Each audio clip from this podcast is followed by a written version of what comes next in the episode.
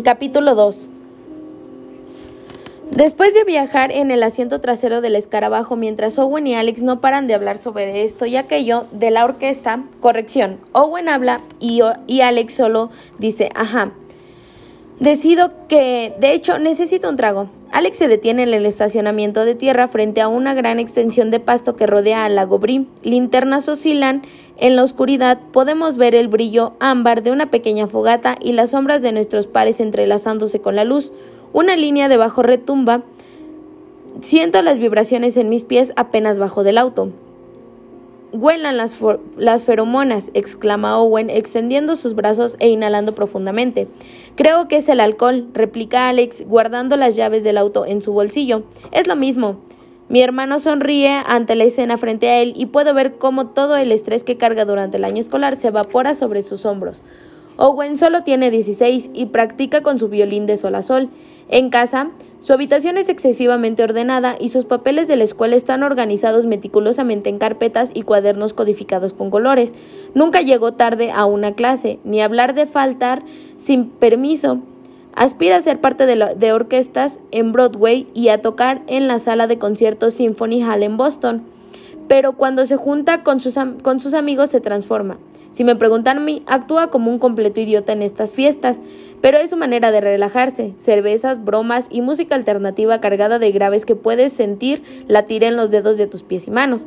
Caminamos a través del lecho de pino hacia la fiesta. Owen casi me arrastra. Esto no es lo mío, para nada. No es que no disfrute pasar un buen momento con mis amigos, pero seamos honestos, las multitudes me llevan al límite y los chicos llenos de cerveza y fanfarronería me ponen nerviosa. Parece que la totalidad de nuestra pequeña esquina de Plebrebrook High School está aquí. Es una escuela pública grande ubicado en Frederick, Tennessee, pero alberga al Centro Municipal Nicholson para excelencia en artes escénicas. Un programa especial abierto a cualquier chico que desea hacer una audición. Si es aceptado, el estudiante es transportado en autobús hasta la escuela, entrena en su disciplina específica dentro del programa y comparte el resto de las clases con chicos que no forman parte del programa. Esta noche, como siempre, todos están divididos por disciplinas, los actores y los de teatro musical por un lado, la gente del coro por otro, los de la orquesta, los bailarines, etc. No está mal visto juntarse con los de otro grupo o con los chicos que no forman parte del programa. En la práctica, pasamos tanto tiempo con los de nuestra disciplina que no hay mucho tiempo para otra cosa. Entre las clases y los ensayos después de clases, para conciertos y musicales u obras, rápidamente formamos nuestras pequeñas comunidades. Owen y Alex viven saltándose cariñosamente al cuello para ocupar la primera silla. Owen tiene el honor de, de este semestre, pero Alex fue primera silla el semestre pasado. El único motivo por el cual pasan tanto tiempo con nosotras, las chicas del coro, es que Owen y yo compartimos el útero materno. Hola chicos. Entrecierro los ojos para ajustarme a la oscuridad y veo a Hannah esquivando a algunas bailarinas que reconozco de mi clase de teoría musical. Tiene puesto un vestido bohemio suelto con los colores del amanecer y unas sandalias de cuero teñidas color coñac cuyos lazos envuelven sus pantorrillas. Es un vestido sin hombros. La brisa fría de la noche causa que sus brazos se tornen morados, como siempre. Su cabello rojizo dorado es una maraña rebelde. Tiene largas trenzas desarregladas entremezcladas con el resto de su cabello, lo que enloquece a su madre, pero creo que es una forma justamente parte del encanto. A pesar de sus elegantes padres sureños, Hannah es nuestra pequeña hippie, pura risas y horóscopos. Un tarareo salvaje acompaña todo lo que hace y dice. Durante los últimos dos años, Hannah ha estado canalizando sus energías en mi hermano, lo que solo ha consolidado nuestra amistad. Fue la primera persona a la que llamé cuando Charlie y yo terminamos, porque justamente no podía llamar a Charlie, y me llevó a Dalia's Café en el centro para ahogar mis penas en macarrones de lavanda y té de salvia. Cariño, luces asombrosa, dice Owen deslizando una mano alrededor de su cintura y hundiendo el rostro en su cabello. ¿Sí? Hannah sonríe y me guiña un ojo. ¿Caminaste hasta aquí? pregunto. Sí. Hannah vive en un lindo vecindario del otro lado del lago. Su familia incluso tiene su propio muelle. Sabes, esta semana fue agotadora, dice Owen mientras sigue hurgando en el cuello de Hannah. Creo que deberíamos caminar hasta tu casa y recostarnos un rato. Hannah contiene la risa y alza un hombro golpeando el mentón de Owen en broma. Ahora no, Romeo. La sonrisa de Owen se amplía y comienza a empujar a Hannah hacia el barril. Espera, dice ella mirando a su alrededor. ¿Dónde está Charlie? Shh. La calla Owen y tapa la boca de Hannah con una mano. Ella se libera de un tirón inmediatamente. No menciones a la innombrable. Owen, no seas imbécil, le espeto, no es así. Si es así, en realidad, la incomodidad abunda y solo intento ser un hermano mayor leal. Mayor en tus sueños, por tres minutos, ya quisieras. Owen se ríe ante mi habitual insistencia en sostener que nuestros certificados de nacimiento sencillamente están equivocados. Además, yo soy más madura, digo. ¿En qué te basas? Simple observación. Doy fe, agrega Hannah. Alex se ríe mientras Owen la pellizca y Hannah deja escapar un pequeño aullido. En serio, ¿está todo bien? me pregunta alejándose un paso de Owen inclinándose hacia adelante para que solo yo pueda oírla. Owen se lamenta como un niño y Alex le da un, codazo. Sí, respondo. Hannah levanta su detector de mentiras con forma de ceja. No lo sé, digo encogiéndome de hombros. No responde mis mensajes. Hannah asiente con la cabeza, claramente no está sorprendida. Solo dale tiempo. Ambas tienen que acostumbrarse a esta nueva cosa entre ustedes. Pero no es nueva, es vieja. Años tiene. Ese era justamente el punto de cortar. ¿Lo era? Hannah inclina la cabeza y me sonríe. Casi que odio ese gesto. Es una de esas sonrisas que dice, ay, pobrecilla. Oh, cállate. Le replico. Hannah se ríe y golpea suavemente su hombro con el mío. Antes de seguir hablando de todo eso, prefiero no hablar en absoluto. Owen cierra su brazo alrededor de la cintura de Hannah y la acerca hacia él. Cariño, vamos. Te veo más tarde. Se despide Hannah mientras Owen presiona la cara en su cuello otra vez. Le saludo con la mano y fuerzo otra sonrisa. Sí, seguro, vayan a besuquearse o lo que sea. Owen me despeina cuando pasa a mi lado, sin duda en búsqueda de algo para beber antes de escabullirse en el sendero que serpentea al bosque que rodea al lago, también conocido como el laberinto de los besos. Su mano está incrustada en uno de los amplios bolsillos del, del vestido de Hannah. Son casi asquerosos, digo riéndome, para decirlo con delicadeza, añade Alex. ¿Quieres algo de tomar? ¿No eres el conductor designado? Lo soy, un refresco para mí, un repugnante trago de vodka para ti. Suena irresistible. Caminamos en dirección al agua y al barril de cerveza. A su lado hay una mesa llena de vasos rojos de plástico y una jarra azul gigante llena de, tal cual predijo Alex, una especie de mezcla de jugo de frutos y vodka. Es bastante asqueroso, pero hace que el nudo que tengo en el estómago se afloje un poco. Damos un par de vueltas por la fiesta, hablamos con los chicos de nuestra escuela, estampo una sonrisa en mi rostro e intento no pensar en mi teléfono sobre mi cama en casa, seguramente sin mensajes tristemente sin mensajes. Mis compañeros me miran con confusión, sus ojos dan una vuelta a mi alrededor y luego fruncen el ceño cuando a la única persona que ven es a Alex. Es infernalmente molesto. Les, les molesta cuando tomo a Charlie de la mano y les molesta cuando no lo hago. Cuando más o menos pasa una hora, veo de lejos a Owen adentrándose en el sendero con Hannah. Tiene una mano en su trasero y otra en en el aire con un vaso. El líquido rojo se desparrama sobre su brazo. Grita y festeja mientras Hannah intenta callarlo tapando su boca con una mano. Está totalmente borracho. Sabía que iba a terminar así, le digo a Alex gesticulando hacia mi hermano justo cuando él y Hannah desaparecen entre los árboles. El hombre ama ese ponche con vodka, un poco demasiado si me lo preguntas. Hablando de eso, dice Alex asomando su nariz en mi vaso vacío. ¿Otro más? Mm, ¿Por qué no? Pero si comienzo a tomarte del trasero y a vociferar como un idiota, deténme. Se ríe y luego se sonroja. Da un poco de ternura. Nos abrimos camino hacia el barril, que parece estar todavía más cerca del lago. El pasto debajo está pisoteado y embarrado. ¿Cuánto tiempo crees que pase antes de que alguien se caiga al agua mientras intenta llenar su vaso? Pregunta Alex mientras abre un Sprite de la hielera. Una hora como máximo. Alex maniobra alrededor del barril asediado de chicos y mira cómo el agua tranquila del lago se asoma sobre el pastizal y los arbustos. No es el lugar más inteligente para guardar el alcohol.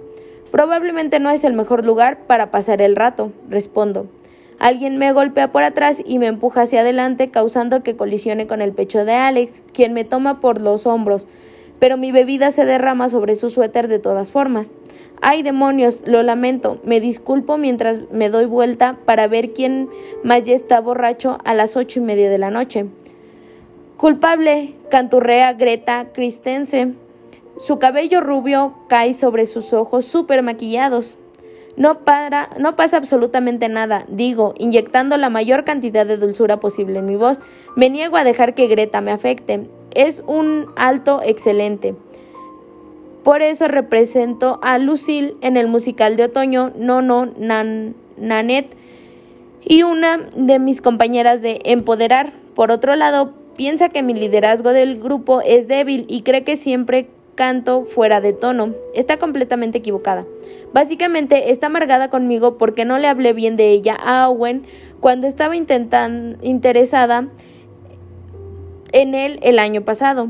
Por el bien de la camaradería femenina, somos dulces entre nosotras, el tipo de dulzura que podría cocinarte una carie monumental.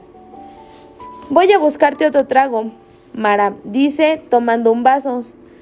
Lo llena con un centímetro de líquido y me lo da. Muchas gracias, eres tan considerada. Bebo el contenido del vaso de un trago y luego la rozo levemente en búsqueda de servilletas de papel. Alex sigue allí parado, observando el intercambio pasivo-agresivo entre nosotras mientras su suéter sufre las consecuencias. Hey, tengo algunas servilletas en mi auto, dice tocando mi codo. Vamos. Sin volver a mirar a Greta, sigo a Alex hasta su coche, feliz de alejarme de la manada. Alex abre la puerta del acompañante y revuelve la guantera hasta sacar una pila de servilletas de Sonic el erizo. Las presiona levemente sobre su suéter sin resultado. Pronto se rinde y lanza el suéter teñido de rosa sobre el asiento trasero. Se apoya sobre su, alto, su auto y pasa una mano por su cabello. No es tu tipo de fiesta, ¿verdad? Pregunto. No, realmente no. Vengo porque Owen me molesta hasta que acepto. No creo eso ni por un segundo. Se ríe. Además, intento asegurarme de que no se comporte como un idiota. Eso sí lo creo, por muchos segundos. La sonrisa de Alex se agranda y mira hacia abajo, golpeando uno de sus borseguis contra el otro. ¿Cuál es tu tipo de fiesta? Indago. Alex siempre ha sido una especie de rompecabezas. Bueno, no tanto un rompecabezas, sino más bien una anomalía entre los chicos adolescentes, especialmente considerando que su mejor amigo es Owen, mientras que mi hermano es puro ruido y alboroto, Alex es la superficie tranquila de un lago. Pebblebrook puede tornarse altamente competitivo, especialmente para aquellos en roles de liderazgo como Owen y Alex, pero Alex nunca se altera. Es un chico coreano-americano, tranquilo, que se encoge de hombros cuando Owen ocupa la primera silla, casi como si estuviera aliviado. Frecuenta el gimnasio por lo menos tres veces por semana porque sus brazos son celestialmente hermosos y lee novelas de Stephen King en su tiempo libre. Alex se encoge de hombros y desvía la mirada. Una pequeña sonrisa se asoma en su boca. Ese gesto sin palabras no es algo nuevo. Por eso mismo, después de años de amistad por parentesco, todavía no conozco tan bien a Alex. Es más que económico con sus palabras. Extrañamente, no da la impresión de ser frío, de que no quiere hablar contigo. Es más como si encontrara las palabras correctas todavía y se rehusara a hacerte perder el tiempo. ¿Cuál es la historia de este auto? Pregunto, cuando es claro que no piensa decir nada más. Le doy una palmada al capo amarillo. Oh, Dios mío, suelta una carcajada y arrastra su mano por su rostro. Mm, mi hermana se lo ganó. ¿En serio? ¿En un sorteo o algo por el estilo? No, en el programa de televisión. ¿El precio justo? Intento aguantarme la risa y fracaso, ahogándome un poquito. ¿Eso es una pregunta? Es un no puedo creer que estoy diciendo esas palabras en una oración afirmativa. ¿Realmente estuvo en el precio justo? Sí, hace unos meses ella y, y un grupo de sus amigos de la universidad tomaron un autobús hasta Los Ángeles por el fin de semana y esperaron en una fila por horas. Estoy bastante seguro de que seguían borrachos de la noche anterior. ¿Quién hubiera dicho que era un savant adivinando precios? ¿Y no se lo quiso quedar ella? No tiene mucho sentido que tenga un auto en Berkeley, así que mis padres hicieron que lo conduzca hasta aquí y voilà. Tengo un auto del color de una camiseta de polo de un idiota que tu hermano llena de flores e insiste en llamarlo la luciérnaga LL para abreviar. Esta es mi historia preferida del mundo entero, ¿te das cuenta, no? Solo dile a Owen que prefiero flores silvestres, ¿ok? Se lo voy a escribir con labial en el espejo de nuestro baño. Se agradece. Alex toma impulso en la LL y señala a la fiesta con su cabeza. Entonces, ¿quieres? Su voz se queda apocada por una carcajada estridente. Ese sonido familiar hace que mi corazón suba hasta mi garganta. Mi cuerpo se pone en alerta buscando el origen y lo encuentra. De la mano de una chica que nunca había visto antes, admito que Frederick, que está solo a 20 minutos al sur de Nashville, no es un pueblo tan pequeño como para conocer a todos, pero conozco a todas las personas que Charlie conoce y estoy 100% segura de que no sé quién es esa chica. Ok, probablemente esta fiesta sea un asco, así que no digas que no te advertí. Cuando quieres marcharte solo... Charlie no termina la oración mientras ella y esa chica esquivan un par de autos estacionados. Su mirada se clava en la mía, sus ojos se incrustan en los míos literalmente. Clic. Tiene puesta una camiseta negra al cuerpo, jeans negros y la corbata de seda roja y dorada de Gryffindor que le regalé para Navidad, atada holgadamente alrededor de su cuello.